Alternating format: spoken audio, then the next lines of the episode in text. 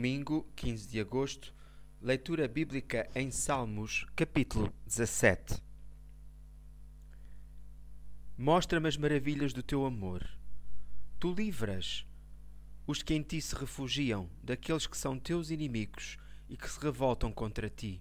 Guarda-me como se fosse a menina do teu olho. Esconde-me à sombra das tuas asas, dos homens maus que me oprimem. Defende-me dos perversos que me oprimem dos que andam à minha volta para me matar. Este salmo é uma oração em que Davi pede a Deus que o livre da opressão dos seus inimigos. Versículo 9.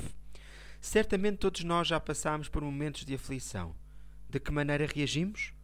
Esperamos o livramento do Senhor ou queremos fazer tudo por nós mesmos?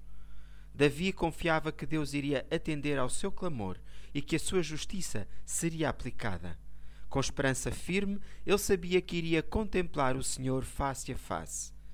Esta é também a gloriosa esperança do crente, ser transformado à sua imagem e vê-lo tal qual ele é. 1 João 3:2. O profissional Pão do Céu é apresentado pela União Bíblica de Portugal. A União Bíblica é uma organização cristã internacional e interdenominacional que usa a Bíblia para inspirar crianças, adolescentes e famílias a conhecerem a Deus. Para mais informações, visite o nosso site em uniãobíblica.com.